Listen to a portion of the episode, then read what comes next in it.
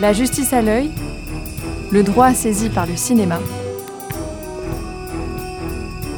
Un podcast présenté par Magali Flores-Longeau.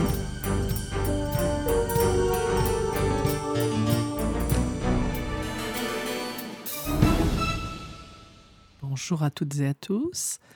La justice à l'œil, le droit saisi par le cinéma, reçoit pour cette ce troisième épisode, Diana Villegas, maître de conférence en droit privé à l'Université Panthéon-Assas, et un certain nombre de ses étudiantes dans le cadre du, droit, euh, du cours Droit et culture. Et nous avons avec nous Loua Vous. Bonjour Loua. Bonjour. Et bonjour Diana. Bonjour Magali, merci beaucoup. Voilà, Loua Vous, vous avez choisi, dans le cadre de, de, ce cours, de travailler sur le film euh, de Miyazaki, Le voyage de Chihiro. Pourquoi ce choix?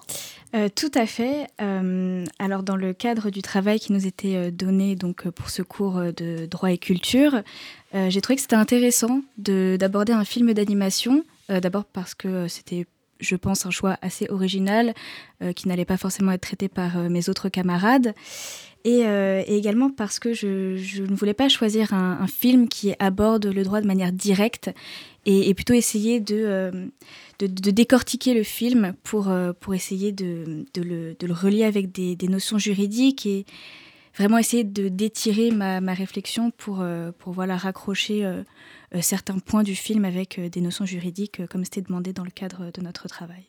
Et vous connaissiez déjà le travail de ce cinéaste japonais? Euh, Oui, oui, tout à fait. J'aimais beaucoup ses œuvres. En fait, je trouve que l'ensemble de ses films sont euh, vraiment des films magnifiques, très poétiques, euh, avec toujours des thèmes, des thèmes très profonds pardon, qui sont abordés.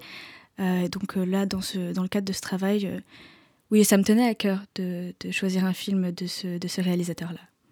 Est-ce que vous connaissez le contexte de ce film, le point de départ?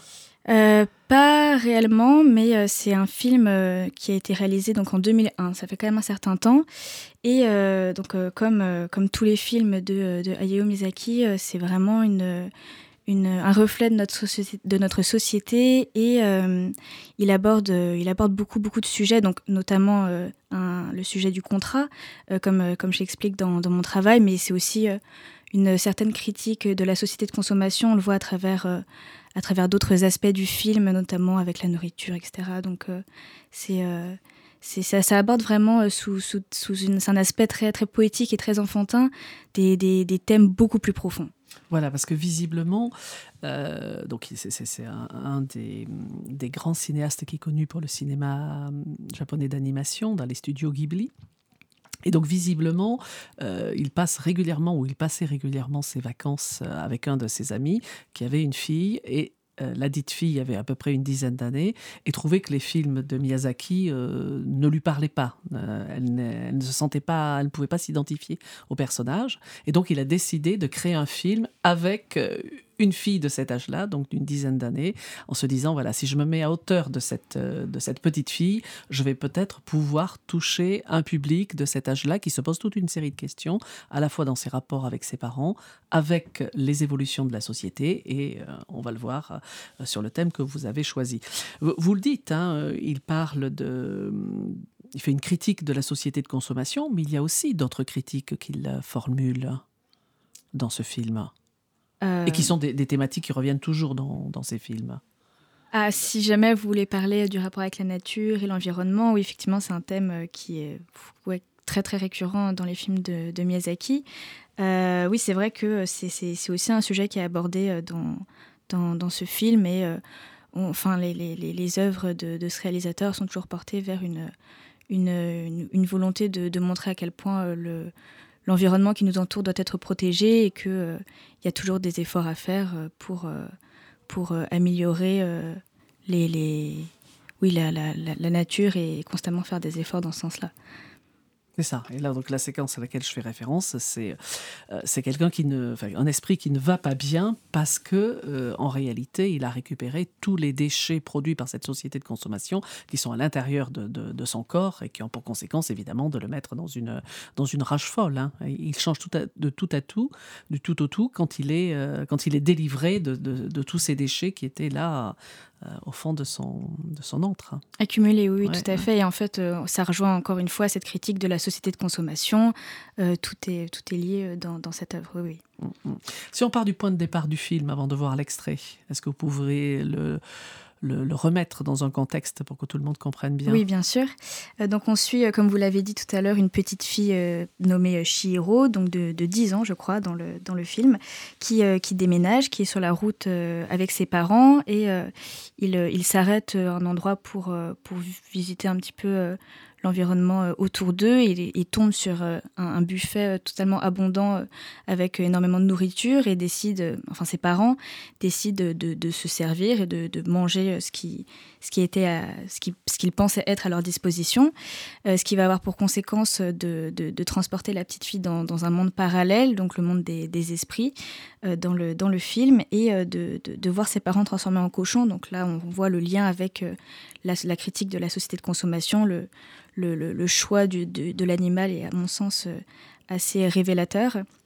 Et du coup, la petite fille euh, se retrouve, euh, se retrouve projetée dans ce monde. Elle n'est pas transformée parce qu'elle n'a pas mangé la nourriture qui était, qui était disponible.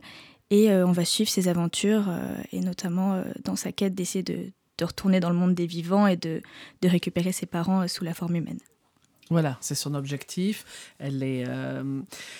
On voit déjà, d'ores et déjà, dans, le début, parce que l'extrait que vous avez choisi se situe relativement tôt dans le film, on, voit le changement déjà chez la petite fille. Est-ce que vous pourriez nous l'expliquer dans son comportement, dans son attitude, dans ses préoccupations? Eh ben, en fait, euh, c'est vrai que je, crois que, que, Miyazaki avait essayé dans, ce film de montrer peut-être même un, passage entre l'enfance et, l'adolescence. La petite fille qui au début, euh, au début du film est très peu, enfin, elle, elle, a peur, donc elle pleure, euh, elle comprend pas du tout ce qui lui arrive, et au fur et à mesure du film, elle va se, se, se, transformer, se renforcer, elle va apprendre à, travailler, on va le voir aussi, donc elle va vraiment se, forger tout au long du film, et à la à la fin, si je peux en parler maintenant, euh, on, voit que oui, elle a, vraiment passé un cap, elle comprend, euh, elle comprend mieux qui elle est et, je pense que oui, effectivement, on peut rattacher ça avec le passage de, l'enfance à l'adolescence et toute cette construction et, le développement personnel par, euh, par lequel chacun de nous passe. Voilà, et puis elle a gagné en maturité, parce que quand elle est dans la voiture, ça, vous avez fait un petit peu l'impasse, vous arrêtez sur la séquence de, de, de la dévoration de nourriture, mais dans la voiture, comment se comporte-t-elle? Ah bah elle est, euh, j'ai utilisé un terme un peu, un peu jeune, elle est blasée, elle est, elle est complètement, euh, elle, est triste de partir, elle, elle, a pas, elle a pas le sourire aux lèvres quoi. Oui, et puis elle est, elle est tournée vers elle-même. Sa seule préoccupation, c'est c'est sa satisfaction de son plaisir, c'est-à-dire ne plus être avec ses amis, elle n'a pas envie de changer de domicile, etc. Et en, déjà, première étape, je trouve, c'est quand euh, son père décide d'aller dans ce, ce, long couloir inconnu qui mène donc à cet établissement dont on ne sait pas ce que c'est, qui, est une ville fantôme, hein, avec cette nourriture surabondante. Euh, et là, voilà, elle décide de ne pas passer le cap, de ne pas se jeter sur cette nourriture, parce qu'il n'y a personne, parce qu'on ne vole pas la nourriture des autres, parce qu'on n'est pas invité à, à partager ce repas, alors que ses parents n'ont pas trop de scrupules en disant oh ben, il y aura bien quelqu'un qui viendra et puis on réglera notre consommation à la fin. Donc voilà, déjà, déjà il, y a, un cap. Elle, euh, elle se tourne vers les règles sociales, etc.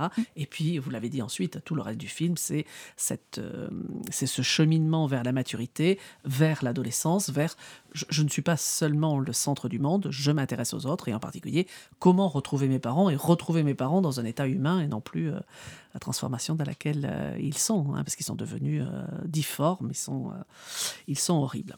On va peut-être écouter l'extrait que vous avez choisi et on en parle ensuite.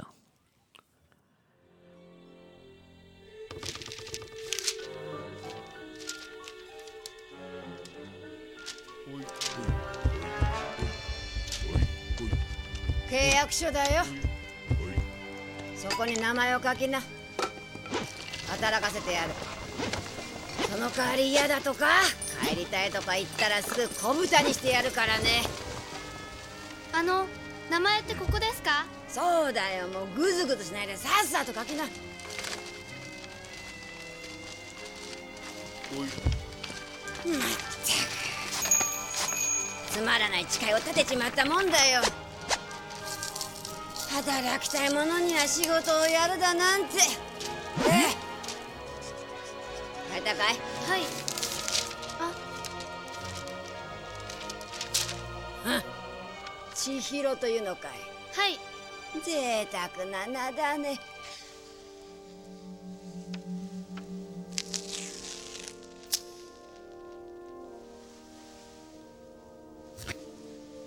今からお前の名前は千だいいかい千だよ。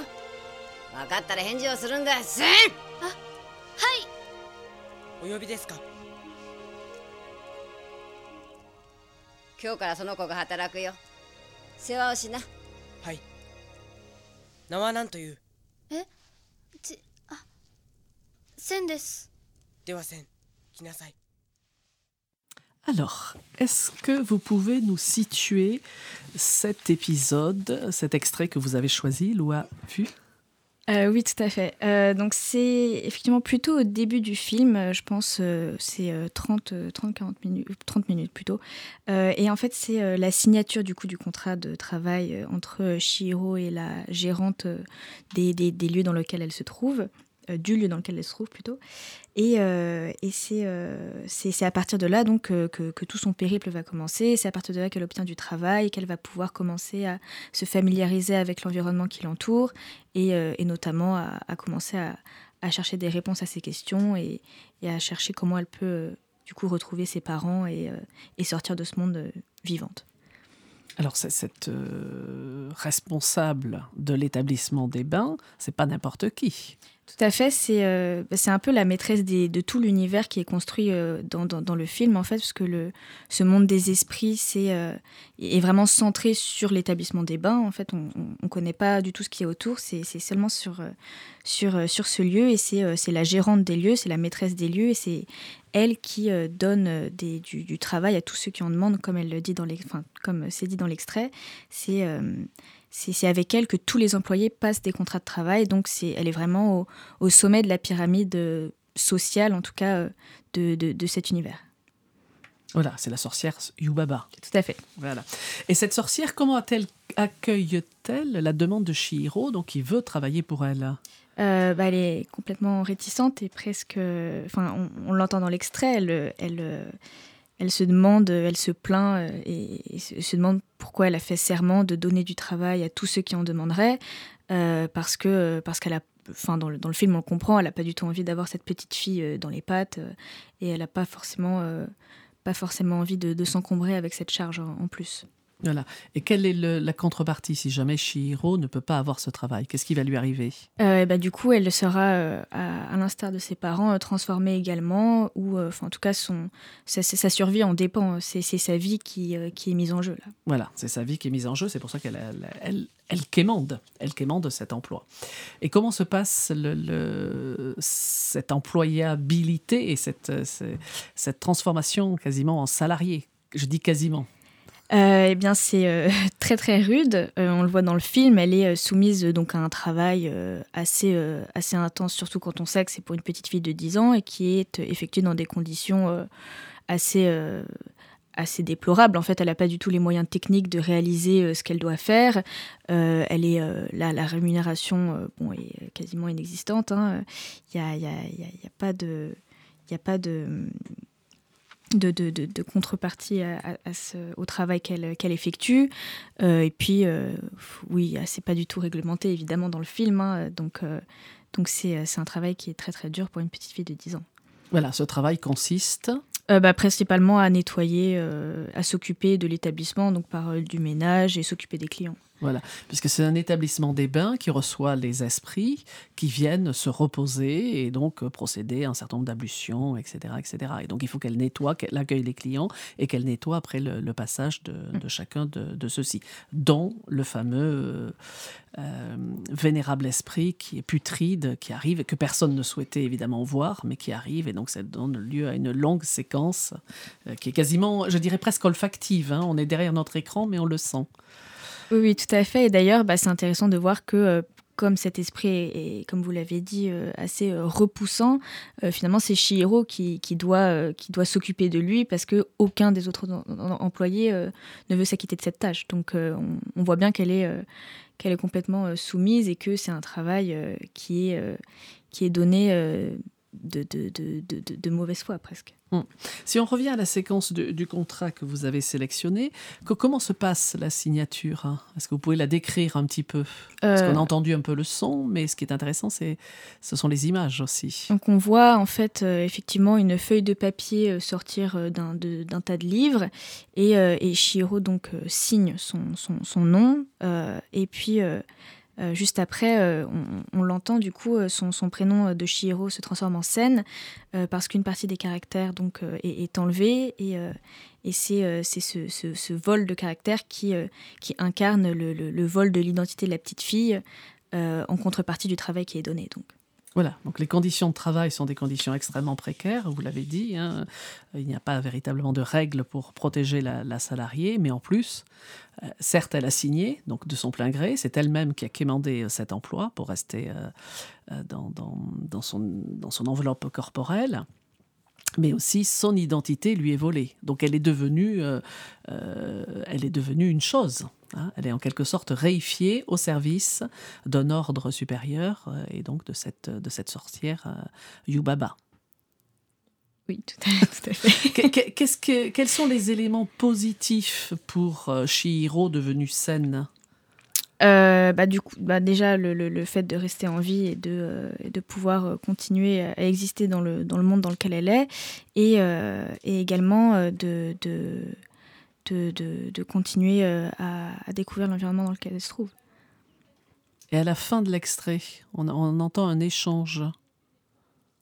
Oui, tout à fait. Oui, donc le, le- effectivement, le petit garçon qu'on entend, c'est ça, ça va être. Enfin, c'est d'ailleurs celui qui, qui, qui la protège dès le début du film et qui lui indique euh, toute la procédure à suivre euh, pour, euh, pour rester en vie et pour, pour survivre, survivre dans, dans l'envi- dans l'environnement dans lequel elle est.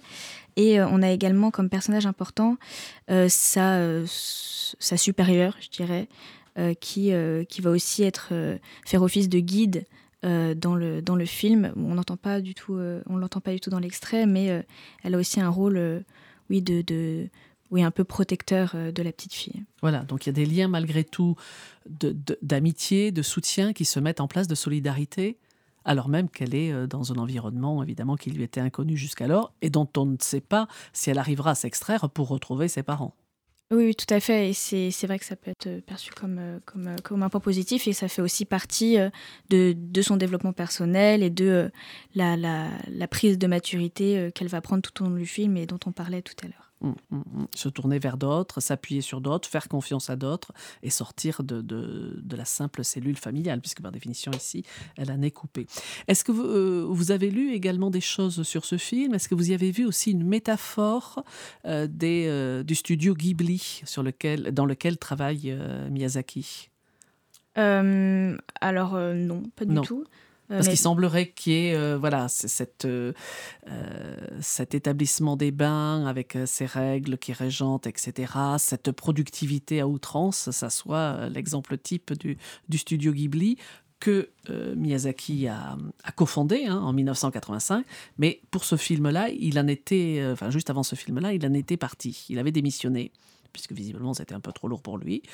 Mais comme le, grand responsable est décédé subitement, sûrement par euh, abus de travail, il est revenu et donc finalement il a tourné ce film-là dans, dans ces studios-là. Je pense qu'en en plus, euh, oui, du, simple studio Ghibli, ça peut être euh, étendu à l'ensemble de la société, non seulement japonaise, mais même de la société en général, avec euh, bah, la, la- la- enfin, le, oui, le, le modèle dans lequel nous, sommes, euh, qui est tourné vers la productivité et, euh, et le travail, non pas constant, mais en tout cas soutenu. Mm, mm, effectivement, oui, nous sommes dans, dans une critique plus large, mais vous l'avez dit aussi, hein, société japonaise qui a un rapport euh, maladif au, au travail, alors qu'on voit que dans les sociétés occidentales, depuis la pandémie, euh, des choses et, de- et des effets de la réflexion de la jeune génération, les choses commencent un peu à changer. Tout à fait, bah, même avec euh, l'instauration du télétravail qui, qui permettent d'assouplir les conditions de travail, puis de c'est quelque chose qui est de plus en plus demandé d'ailleurs, euh, et on, on voit bien qu'on tend vers un, vers un modèle plus souple des, Mm. des conditions de travail en général, surtout du coup, comme vous l'avez dit, dans le monde occidental. Est-ce que vous avez vu tous les films de Miyazaki? Euh, je pense pas tous, mais une, bonne partie, partie. oui. Et vous savez qu'il y en a un qui- dont la sortie est repoussée régulièrement? Donc dix ans après son dernier, qui était le, le Vent se lève en 2013, visiblement il y en a un qui sortirait en 2023. Euh, oui, je crois que ce serait. Enfin, c'est- il, il avait signé, enfin, il avait dit sur son dernier film que c'était son dernier film et il va encore en sortir un autre finalement. Ah, euh, donc, euh, oui, bah, on, Donc vous irez le voir. on attend ça avec hâte, bien sûr. Merci beaucoup, lui vu d'être venu nous, nous parler de, de ce film et de ce réalisateur. Et je me tourne maintenant vers euh, Diana Villegas.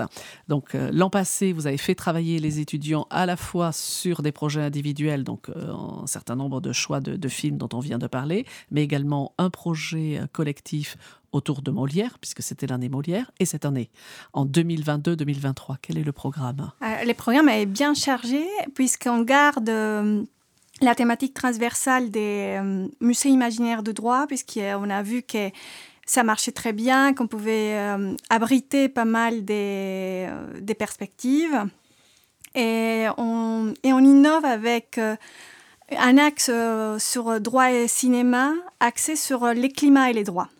D'accord. Et là, j'invite notamment les étudiants à explorer les formats documentaires, mais aussi, pourquoi pas, des films euh, de science-fiction et aussi euh, d'animation, pourquoi pas, et d'autres, d'autres supports. Et sur l'axe droit et littérature, j'ai proposé aux étudiants de travailler sur Dumas et les droits, de rester sur les classiques, mais cette fois-ci, euh, et euh, travailler notamment l'angle, euh, ben, ce qui nous propose Alexandre Dumas avec euh, ses œuvres, mais surtout notamment sur les contes de Monte Cristo, puisque je mène une recherche avec des collègues de l'Université de Rennes qui travaillent sur, sur, sur, sur euh, cet ouvrage notamment. D'accord. Merci en tout cas d'être venu jusqu'à nous avec euh, vos étudiantes. Et puis, euh, longue vie à droit et culture, hein, puisqu'on a besoin de juristes qui soient ouverts aux, aux disciplines artistiques pour s'enrichir et pour être de, de meilleurs juristes. Merci Magali pour l'invitation. Merci à toute l'équipe d'Amicus Radio. Merci à l'équipe technique, Léo Bardot, Marin. Bonne journée à toutes et à tous.